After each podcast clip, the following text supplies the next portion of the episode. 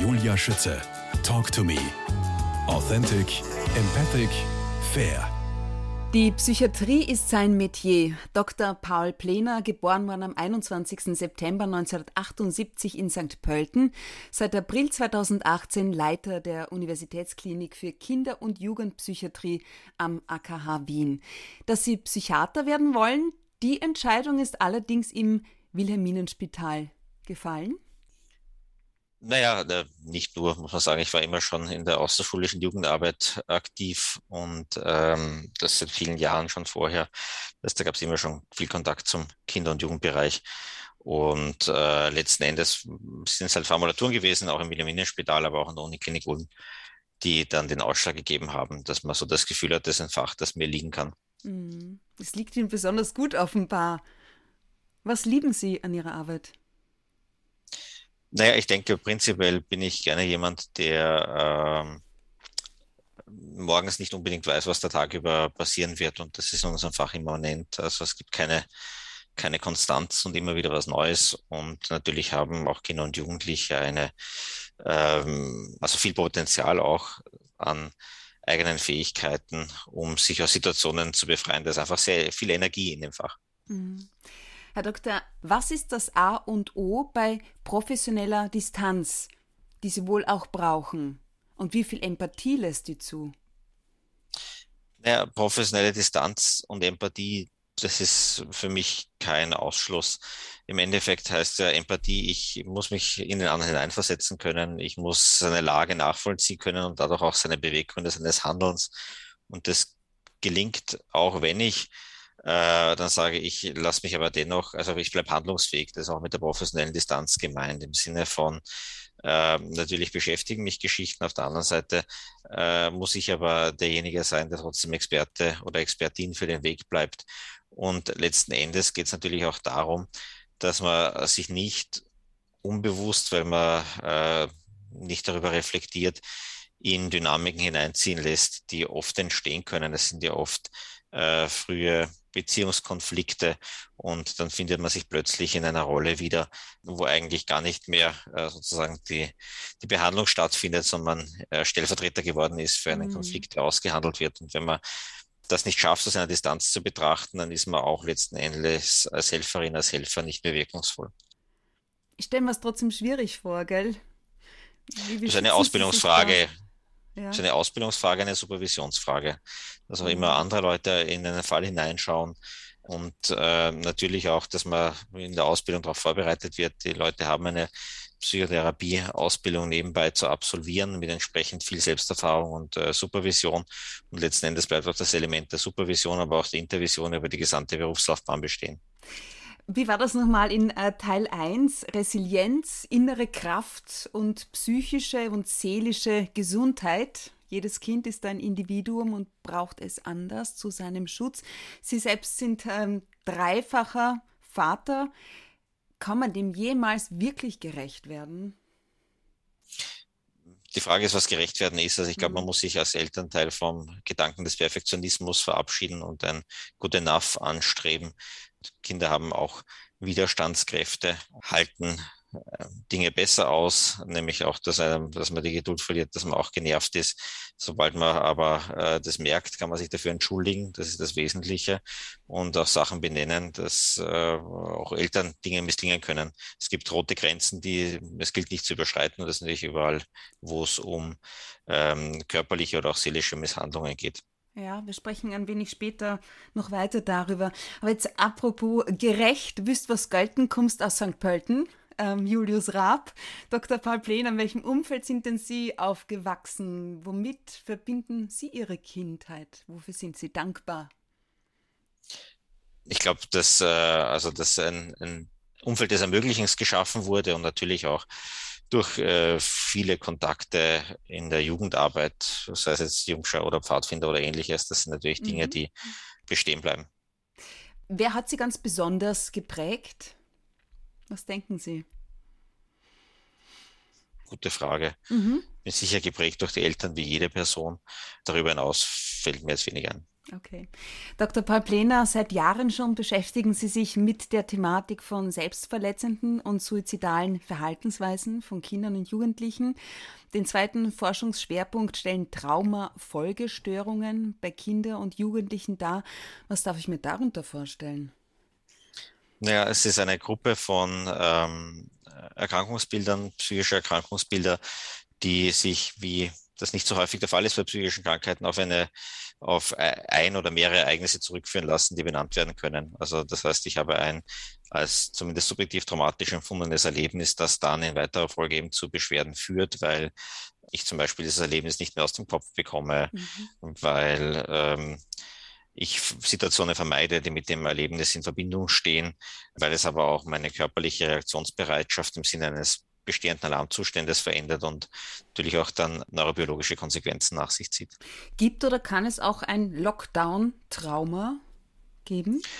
Oder das würde ich so nicht zu, sehen. Ja. Also es wird eigentlich als Kriterium A immer in den Klassifikationssystemen ein ähm, so schwerwiegendes traumatisches Ereignis vorausgesetzt, das bei nahezu jedem eine tiefe Hilflosigkeit oder Verzweiflung herbeiführen würde.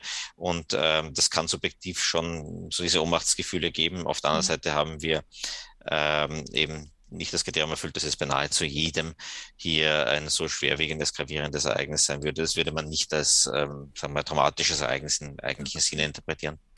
Was hat es mit dem sogenannten Pulling-Together-Effekt auf sich? Das ist ein Begriff aus der äh, Suizidforschung, ähm, der beschreibt, dass es bei gemeinschaftlichen, gesellschaftlichen Herausforderungen oft dazu kommt, dass die Suizidrate zunächst einmal nicht steigt. Ein, ein aktuelles mutbevorstehendes Beispiel oder halbwegs aktuelles Beispiel waren die Terrorattacken 9-11 in den USA, wo man zunächst mutmaßen hätte können, dass es hier zu einem Zunahme an Suiziden kam, was aber gar nicht der Fall war. Und das hat man immer wieder gesehen, wenn es ähm, sozusagen Herausforderungen gibt in der gesamte Gesellschaft, dass zu dem Zeitpunkt, wo die Herausforderung besteht, die Suizidrate tatsächlich nicht steigt, sondern ein, ein gleichbleibender Effekt da ist und dann später aber, wenn dieser Zusammenhalt zerfällt, weil die Bedrohung nicht mehr da ist, mitunter nochmal Nachholeffekte sind. Beobachten Sie irgendwas in diese Richtung aktuell? Äh, was im Thema Suizid zu beobachten ja. ist, ist, dass die Suizidzahlen zumindest in den westlichen Industrienationen, wo wir relativ gute Datengrundlagen haben, mhm. bislang nicht gestiegen sind. Das ist, äh, kann man aktuell ganz klar sagen, äh, aus allem, was wir kennen an, an Einmeldungen aus den verschiedenen Ländern. Was gestiegen ist, da gibt es mittlerweile Studien aus verschiedenen Ländern dazu, aber auch unsere eigene Datenbasis aufgrund der Vorstellung, die wir sehen, ist, dass es eine Zunahme an Suizidversuchen bei Jugendlichen gibt. Tatsächlich. Dr. Paul Plener, Professor an der Med-Uni Wien. Zuletzt haben Sie auch an der Donau-Uni Krems an einer Studie äh, mitgemacht zu den psychischen Auswirkungen der Corona-Pandemie bei Schülerinnen und Schülern über 14 Jahre. Und seit Ende Februar 2021 sind Sie auch im Beraterstab des Gesundheitsministeriums tätig, der sich mit den psychosozialen Folgen der Krise beschäftigt. Wie lautet der Status quo? Naja, das, was wir sehen können in Österreich, ist letztendlich ein, ein, Abbild, das sich weltweit eigentlich zeigen lässt, zumindest von dort, wo wir Daten haben. Das ist eine Zunahme an Depressionen und Angstzuständen, ähm, auch durchaus häufiger begleitet von Suizidgedanken. Und ähm, auch die Essstörungen stechen hervor, dass es hier Zunahmen gab, also die Anorexie vor allem in der äh, Pandemie. Das ist jetzt, wie gesagt, ein Bild, das sich in vielen Ländern bietet, dass die Belastungen die entstanden sind, auch im psychosozialen Sektor spürbar werden. Und ähm, letztendlich geht es dann darum, fortzubauen und zu überlegen, wie müssen wir jetzt unser Versorgungssystem ändern, um den erwartbar weiterhin gestiegenen äh, Anforderungen halbwegs gerecht werden zu können. Okay, was müsste passieren?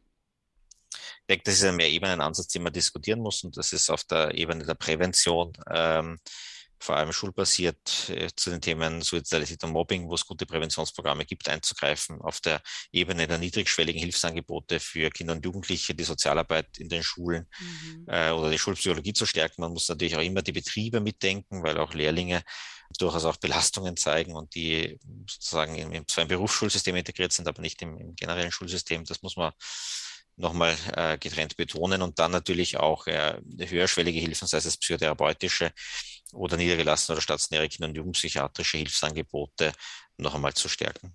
In Ihrem Buch Sie brauchen uns jetzt, was Kinder belastet, was sie schützt, schreiben Sie auf Seite 26, ähm, sexueller Missbrauch bei Mädchen 13,4 Prozent, Burschen 5,7 Prozent, körperliche Misshandlung 22,9 Prozent, emotionale Misshandlung 29,1 Prozent.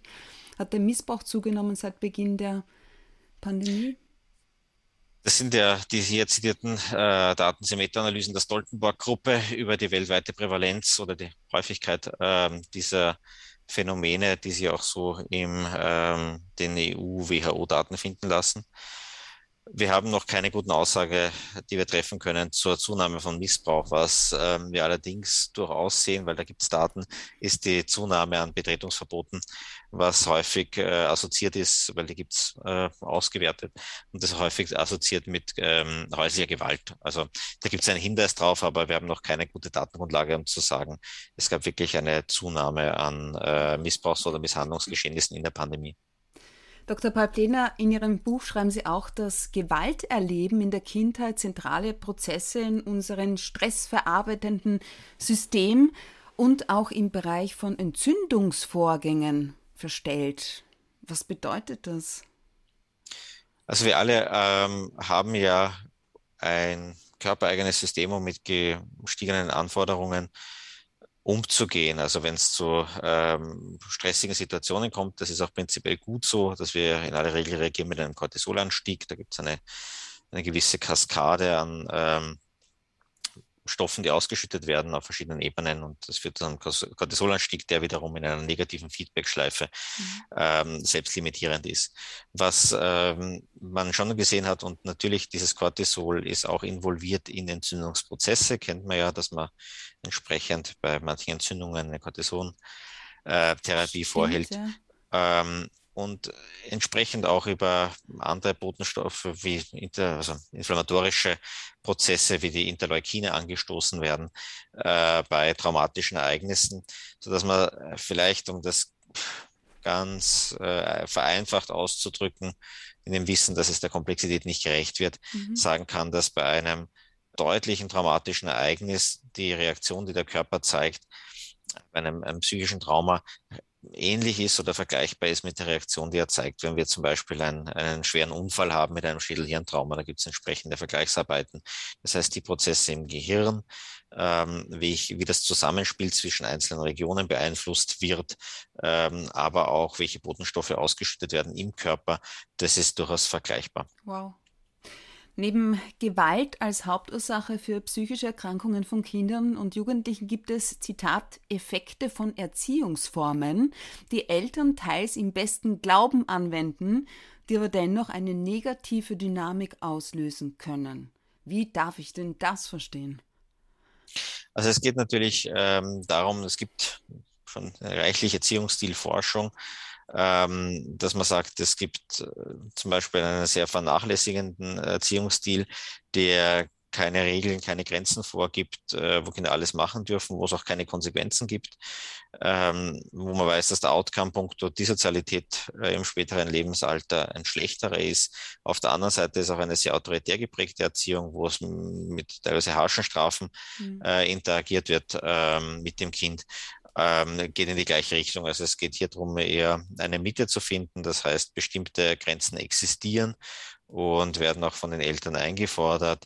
Dennoch gibt es Kompromissbereitschaft und Verhandlungsspielraum in anderen Sachen. Also das Kind wird ernst genommen als, als Partner, der auch was zu sagen hat und der durchaus auch äh, mit Argumenten äh, Überzeugung leisten kann, sodass nicht immer alles nur vom Elternteil bestimmt wird. Wie stehen Sie der sogenannten Helikoptererziehung gegenüber? Das ist letzten Endes eine Erziehungsform, die natürlich ähm, verunmöglicht, manche Erfahrungen selber ja. zu machen. Und das ist, ähm, wie schon ganz eingangs unseres äh, ersten Teils erwähnt, ist ein gesundes Aufwachsen, psychisch gesundes Aufwachsen, jetzt nicht ein Aufwachsen ohne alle Widerstände.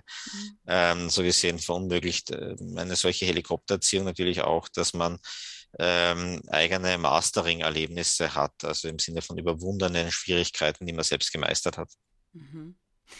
Also ich finde das unheimlich äh, interessant. Weitere Erziehungsirrtümer, wie zum Beispiel Leistungsdruck, gibt es in Ihrem Buch nachzulesen. Sie brauchen uns jetzt, was Kinder belastet, was sie schützt. Den Werten und Gefühlen der Eltern widmen Sie auch noch ein Unterkapitel. Aus welchem Grund ist Ihnen das wichtig? Naja, nun mal Eltern äh, stecken ja den Raum ab, in dem Kinder groß werden. Und ähm, um selber sicher zu sein äh, im Abstecken dieses Raumes, ist es natürlich gut, eine gewisse eigene Wertebasis zu haben. Und natürlich auch ähm, ist die Kontrolle eigener Emotionen und die Fähigkeit darüber auch ein, ein direktes Modell für Kinder. Wir wissen, dass die Fähigkeit zur Emotionsregulation einer der Kernkompetenzen ist, äh, für ein erfolgreiches durchs Leben kommen. Okay. Und äh, wie neuere Studien auch jetzt gezeigt haben, durchaus auch ein Faktor dafür, das mag logisch erscheinen, aber ist jetzt auch empirisch nach, nachgeforscht worden, ein Faktor dafür, wie gut ich eingebettet bin in mein soziales Umfeld. Kann man sich vorstellen, Leute, die Schwierigkeiten haben in der emotionalen äh, Regulation, dass die häufiger alleine sind. Da gibt es mhm. gerade eine neue Studie aus Australien. Ähm, und das ist schon was, was Eltern vermitteln können, vorleben können, wenn sie es dann auch selber so äh, für sich geschafft haben. Gell, da wird, wieder, wird mir wieder auch so bewusst, welche riesengroße Verantwortung es ist, Mutter oder Vater zu sein. Ähm, Dr. Plener, abschließende Frage. Was bleibt von der Pandemie für unsere Kinder und Jugendliche im besten Fall? Ja, Im besten Fall ist es äh, das Bewusstsein, dass man auch schwierige Zeiten meistern kann, auch wenn sie viel Flexibilität von einem verlangen und das Zurückgreifen darauf im späteren Leben, dass man ja auch andere Krisen schon geschafft hat. Also es sind ja relativ viele Anforderungen gestellt worden, der Umstieg in ein digitales Lernen zum Beispiel, mhm. den wir vorher gar nicht praktiziert haben, der von jetzt auf gleich passiert ist und einen sehr großen Innovationsschub auch äh, nach sich gezogen hat, der viel in Frage gestellt hat im Sinne von, naja, muss man sich wirklich noch ähm, treffen, irgendwo hinfliegen, um sich zu treffen, kann man das nicht einfacher erledigen. Da gab es einfach dadurch äh, schon viele neue Modelle auch in der Arbeitswelt, wo viele gemerkt haben, es geht aus dem Homeoffice eigentlich doch nicht so schlecht, muss ich da überhaupt noch pendeln? Also da gab's, äh, das ist schon ein, ein irrsinniger Motor auch gewesen. Und ich glaube, also, oder was man zumindest auch sieht in den Studien zum Rückkehren in die Schule, dass ähm, das Verständnis dafür, dass soziale Kontakte was Wertvolles sind, Wichtiges sind, dass es äh, benötigt zur psychischen Gesundheit, dass auch das mhm. gewachsen ist. Also wenn man das so sehen will, äh, vielleicht doch ein, ein äh, durch den Verlust ein Neubewerten von Situationen. Dr. Paul Plener, herzlichen Dank für Ihre wertvolle Zeit. Wirklich alles Gute für Sie und die Familie und alle unsere Kinder und Jugendlichen. Vielen Dank.